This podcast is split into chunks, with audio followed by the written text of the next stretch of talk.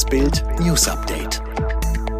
Es ist Sonntag, der 13. Juni und das sind die Bild meldungen Dänenarzt über Eriksen, er war weg. G7 wollen neue Untersuchung zum Corona-Ursprung. Grüne für soziale Erleichterungen und Kampfdrohnen zur Verteidigung. Neue dramatische Details über den schrecklichen Zusammenbruch von Dänemarks Starspieler Christian Eriksen. Die hat der dänische Verband DWU am Sonntagnachmittag auf einer Pressekonferenz bekannt gegeben. Auf die Frage, wie knapp Eriksen dem Tod entronnen sei, antwortete Teamarzt Martin Bösen auf Englisch, er war weg. Und weiter, wie nah wir waren? Ich weiß es nicht. Die Details, warum es passiert ist, kann ich nicht beantworten. Aber wir mussten mit Herzmassage und Schock beginnen, weil er weg war. Es ging alles irgendwie, also weiß ich nicht so recht, was ich sagen soll. Der Arzt bestätigte zudem, dass es einen Herzstillstand gegeben habe und er mit einem Schock durch einen Defibrillator wiederbelebt wurde.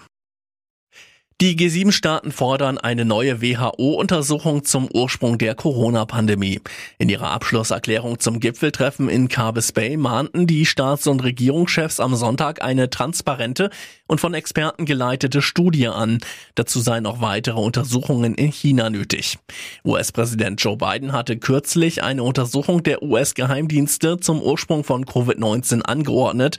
Hintergrund ist die Frage, ob möglicherweise ein Laborunfall in der chinesischen Stadt Wuhan zu der weltweiten Corona-Pandemie führte.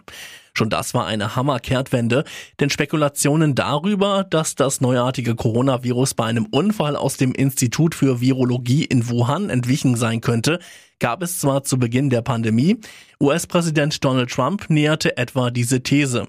Doch die chinesische Regierung hat das stets energisch bestritten und die Frage war auch in westlichen Ländern stets hochpolitisch diskutiert worden.